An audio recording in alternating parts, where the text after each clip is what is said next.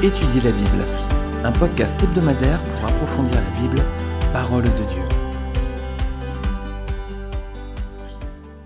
Hello à tous, je suis ravi de vous retrouver pour cet épisode bonus. On va profiter de cette période de Noël pour faire une pause dans notre étude suivie chapitre chapitre du livre des juges, mais on va rester dans ce livre et regarder dans cet épisode les textes qui font mention du Seigneur Jésus. Alors c'est un épisode bonus. Cette semaine, je vous ai publié le quatrième et dernier volet de la mini-série euh, le, féminisme à la lumière de la Bible. Je l'ai publié mercredi et je profite donc de ce week-end de Noël pour cette étude de Jésus-Christ dans le livre donc des Juges. Alors dans l'Ancien Testament, les textes mentionnent le Seigneur de deux façons.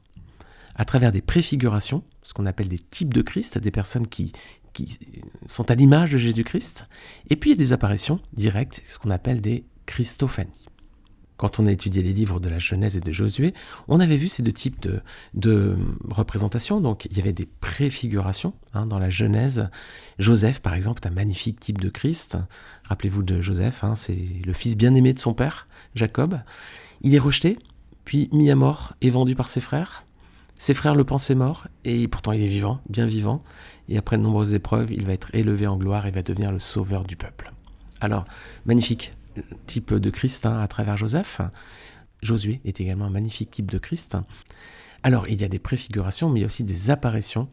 Et on avait vu dans nos précédentes études, dans les livres de la Genèse et de Josué, que le Seigneur s'est manifesté à plusieurs reprises sous les traits de l'ange de l'Éternel. Par deux fois, il est apparu à Agar dans le désert, Genèse 16 et 21. C'est lui qui a arrêté Abraham au moment du sacrifice d'Isaac, Genèse 22. Et c'est également lui le chef de l'armée de l'Éternel qui se présente devant Josué lors de la conquête de Jéricho, Josué 5.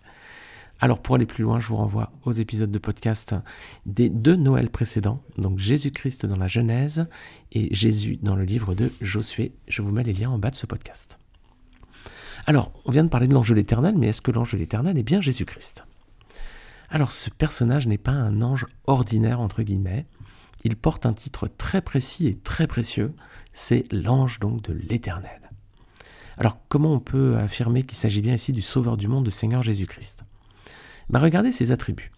Premièrement, il pardonne les péchés. On va regarder Zacharie 3, versets 1 à 4.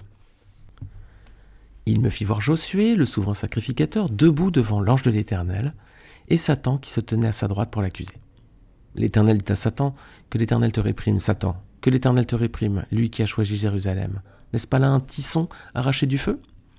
Or Josué était couvert de vêtements sales et il se tenait debout devant l'ange. L'ange prit la parole, dit à ceux qui étaient devant lui ôtez-lui les vêtements sales. Puis il dit à Josué Vois, je t'enlève ton iniquité et je te revais d'habits de fête. Vous voyez l'ange de l'Éternel ici pardonne les péchés. Hein. Il dit à Josué Je t'enlève ton iniquité, je te revais d'habits de fête. Ensuite, deuxième point, cet ange, l'ange de l'Éternel, accepte l'adoration, il accepte d'être adoré. Regardez Josué 5, versets 13 à 15. Comme Josué était près de Jéricho, il leva les yeux et regarda. Voici un homme se tenait debout devant lui, son épée nue dans la main. Il alla vers lui et lui dit Es-tu des nôtres ou de nos ennemis? Il répondit Non, mais je suis le chef de l'armée de l'Éternel, j'arrive maintenant. Josué tomba le visage contre terre, adora et dit Qu'est-ce que mon Seigneur dit à son serviteur? Et le chef de l'armée de l'Éternel à Josué, ôte tes souliers de tes pieds, car le lieu sur lequel tu te tiens est saint. Et Josué fit ainsi.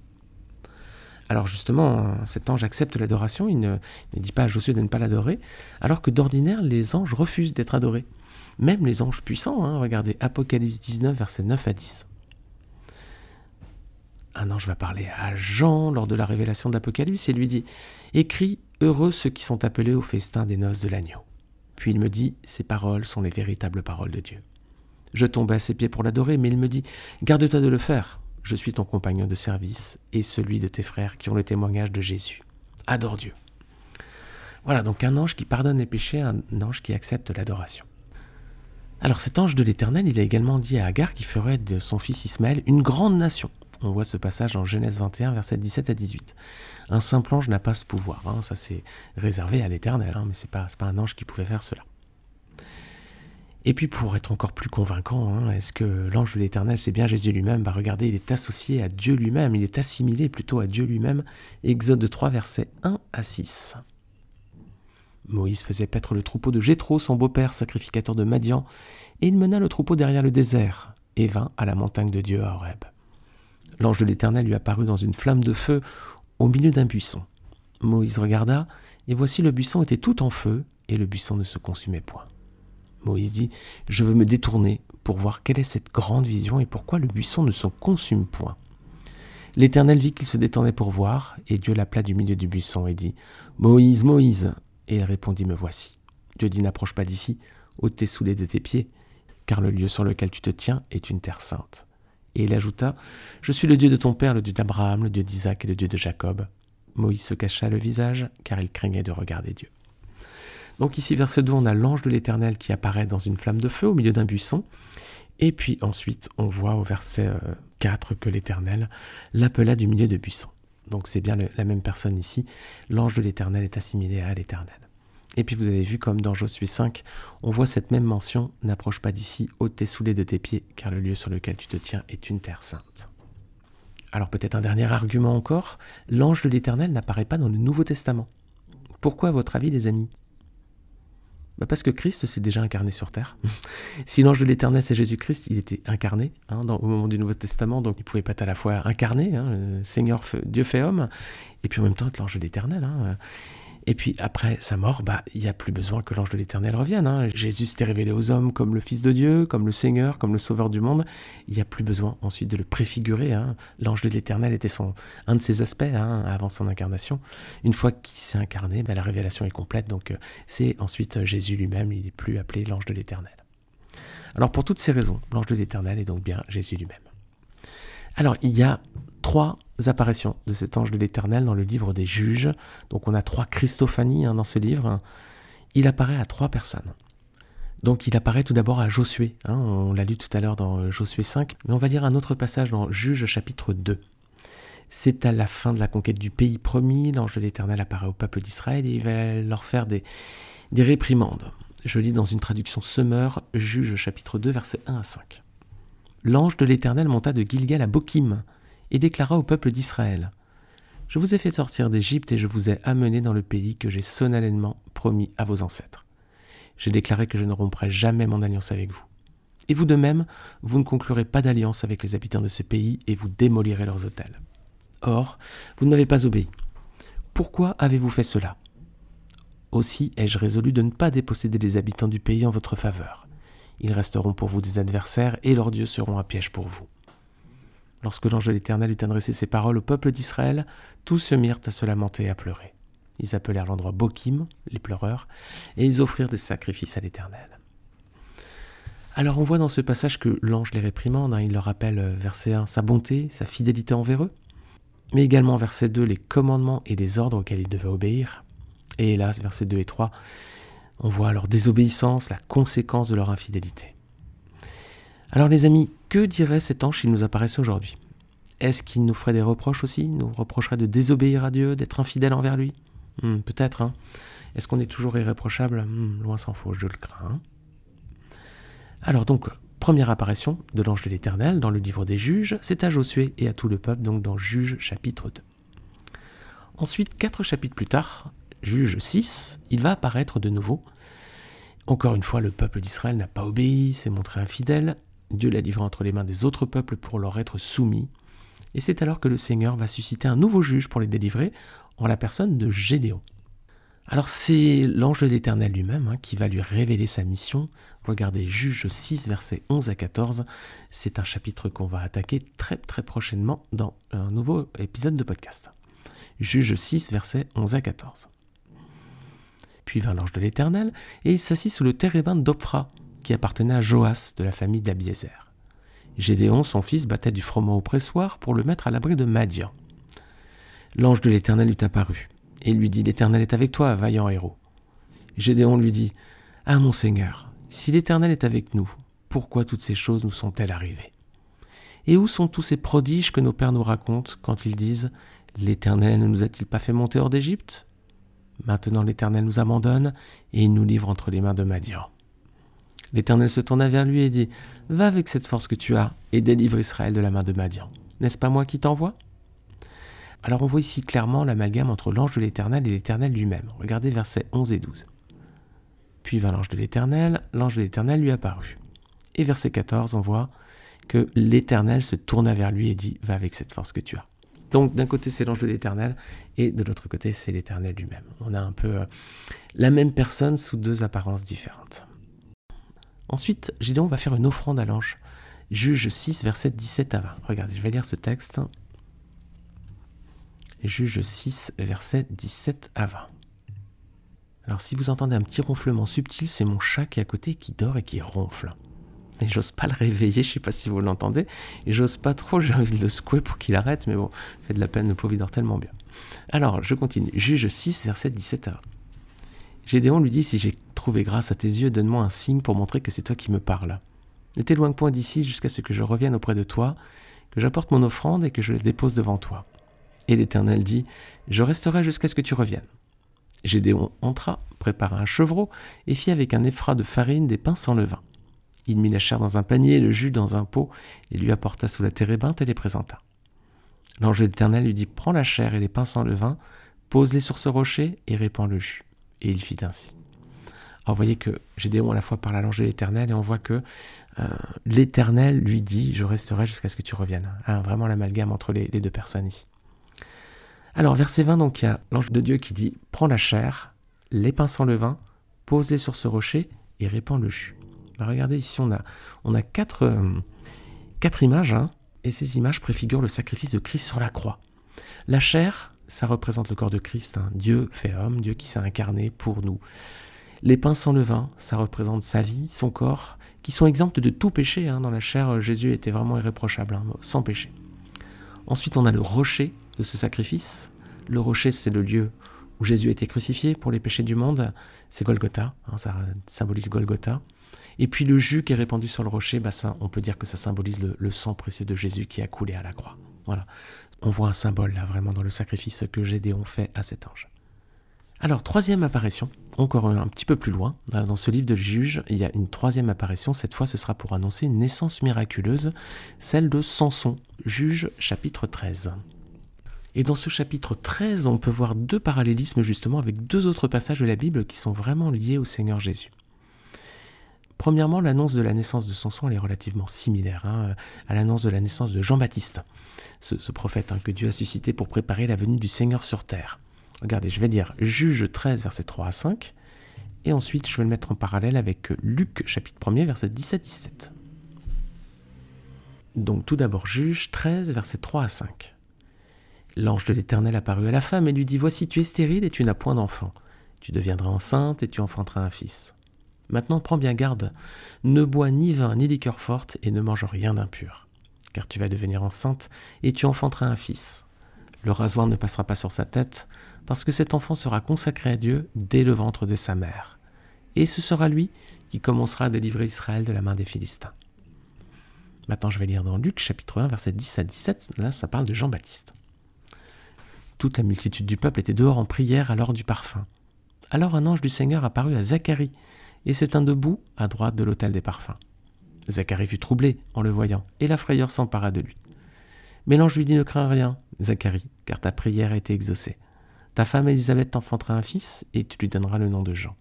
Il sera pour toi un sujet de joie et d'allégresse, et plusieurs se réjouiront de sa naissance, car il sera grand devant le Seigneur. Il ne boira ni vin, ni liqueur enivrante, et il sera rempli de l'Esprit Saint dès le ventre de sa mère. Il ramènera plusieurs des fils d'Israël au Seigneur leur Dieu, il marchera devant Dieu avec l'esprit et la puissance d'Élie pour ramener les cœurs des pères vers les enfants et les rebelles à la sagesse des justes, afin de préparer au Seigneur un peuple bien disposé. Alors on a aussi deux naissances miraculeuses, hein. euh, euh, la maman de Samson qui était stérile, et puis la maman de Jean-Baptiste était stérile également. Et on voit, hein, euh, voilà, ne, pas boire de vin, de liqueur forte, etc. On a ces repères là encore aussi qui font bien le parallèle entre les deux événements. Alors, un autre parallélisme entre Juge 13 et un autre passage qui mentionne Jésus, c'est que le nom de l'ange de l'Éternel est identique à celui du Messie annoncé par les prophètes. Regardez Juge 13, 17. Manouac, donc le père de Samson, dit à l'ange de l'Éternel Quel est ton nom afin que nous te rendions gloire quand ta parole s'accomplira? L'ange de l'Éternel lui répondit Pourquoi demandes-tu mon nom? Il est merveilleux. Et regardez ce que dit Ésaïe 9, verset 5 en parlant de Jésus. C'est un beau verset qu'on lit souvent à Noël. Car un enfant nous est né, un fils nous est donné, et il exercera l'autorité royale. Il sera appelé merveilleux, conseiller, Dieu fort, Père à jamais et Prince de la paix. Ésaïe 9.5. Oui, les amis, le nom du Seigneur est merveilleux, vraiment. Alors, on vient de voir trois Christophanies, les amis, donc trois apparitions du Seigneur Jésus au temps des juges, devant Josué et tout le peuple, juge 2, et puis ensuite devant Gédéon, juge 6, et enfin devant Manoach et son épouse et parents de Samson, vers chapitre 13. Alors à travers ces Christophanies, on voit que le Seigneur se révèle trois fois à son peuple à un moment de l'histoire d'Israël où le peuple s'est montré le plus désobéissant. Dieu aurait pu logiquement les rejeter. Vu que les Juifs s'étaient détournés de lui, il aurait pu aussi se détourner d'eux, c'était légitime, et c'est ce qu'on aurait fait sans doute. Mais au contraire, Dieu est amour, et il se montre présent aux côtés du peuple dans les moments les plus difficiles. Alors les amis, si on est parfois, peut-être même souvent, infidèle à Dieu, le Seigneur lui reste toujours fidèle à sa promesse et à son amour pour nous. Et lorsque le peuple était opprimé, Dieu ne les abandonnait pas et suscitait des juges. Regardez justement Juge 2, versets 13 à 16 et après verset 18. Voilà ce que dit la parole sur les juges. Le peuple abandonna l'Éternel et servit Baal et les Astartés. La colère de l'Éternel s'enflamma contre Israël. Il les livra entre les mains des pillards qui les pillèrent. Il les vendit entre les mains de leurs ennemis d'alentour, et ils ne purent plus résister à leurs ennemis. Partout où ils allaient, la main de l'Éternel était contre eux, pour leur faire du mal, comme l'Éternel l'avait dit, comme l'Éternel leur avait juré. Ils furent ainsi dans une grande détresse. L'Éternel suscita des juges afin qu'ils les délivrent de la main de ceux qui les pillaient. Lorsque l'Éternel leur suscitait des juges, l'Éternel était avec le juge et les délivrait de la main de leurs ennemis pendant toute la vie du juge. Car l'Éternel avait pitié de leurs gémissements contre ceux qui les opprimaient et les tourmentaient. Alors les juges ont un rôle, hein, un rôle de sauveur du peuple. Hein. Ils étaient là pour délivrer le peuple de leurs ennemis, leur donner la victoire sur eux et leur permettre de vivre en paix. Alors, d'une certaine façon, ces juges, ben, ils préfigurent un sauveur bien plus puissant qui devait venir Jésus-Christ. Jésus-Christ aussi a ce, triple rôle. Hein. Il nous délivre de, nos ennemis, de notre ennemi, Satan. Il nous donne la victoire sur lui et sur le péché. Et il nous donne sa paix. Il nous permet de vivre vraiment en paix. Mais pas n'importe quelle paix, la paix véritable que le Seigneur lui seul peut donner. Jean 14, verset 27. Jésus nous dit, je vous laisse la paix, je vous donne ma paix. Je ne vous donne pas comme le monde donne, que votre cœur ne se trouble point et ne s'alarme point. Alors on est en période de Noël les amis, on dit toujours paix, la paix de Noël. Il suffit juste d'ouvrir les, infos à la télévision pour voir que le monde n'est pas du tout en paix. Le Seigneur, lui, peut nous donner une paix véritable. Pas une paix euh, superficielle, une paix véritable, durable, éternelle. Alors les amis, j'aimerais terminer en vous posant une question directe. Qui est Jésus-Christ pour vous? Est-ce que Jésus-Christ est un sauveur, comme au temps des juges? C'est bien, parce que Jésus a cette triple fonction nous délivrer de notre ennemi Satan, donner la victoire sur le péché et nous donner sa paix. C'est bien, mais c'est pas suffisant. Est-ce que Jésus-Christ pour vous est le sauveur? Ah, amen. Alors ça c'est bien de le reconnaître et de le proclamer. Jésus-Christ est le sauveur, pas un sauveur, mais le sauveur. Des juges, il y en avait douze, il y avait plusieurs sauveurs, mais si on dit que Jésus-Christ est le sauveur, alors déjà ça c'est bien de le proclamer comme le seul et unique, le plus important de ceux qui sauvent. Mais ça suffit pas encore. Est-ce que Jésus-Christ, les amis, est votre sauveur? La question, c'est pas est-ce que Jésus-Christ est un sauveur, le sauveur, mais bel et bien, est-ce que Jésus-Christ est votre sauveur? Est-ce que Jésus est votre sauveur personnel? Est-ce que vous lui avez donné votre vie? Est-ce que vous avez remis votre vie entre ses mains? Et est-ce que vous vous appuyez sur lui pour terrasser l'ennemi et vaincre le mal? Ou bien est-ce que vous cherchez le salut ailleurs, je ne sais pas, dans d'autres croyances, ou bien en vous appuyant sur vos propres forces? Voilà un dernier verset pour finir dans Acte 4.12. Voilà ce que nous dit la parole à propos de Jésus. Il n'y a de salut en aucun autre que lui, car il n'y a sous le ciel aucun autre nom qui ait été donné parmi les hommes par lequel nous devions être sauvés. Amen les amis. Jésus est le seul nom par lequel nous devions être sauvés. Il n'y en a pas d'autre, il ne faut pas le chercher ailleurs, il n'y en a qu'un seul.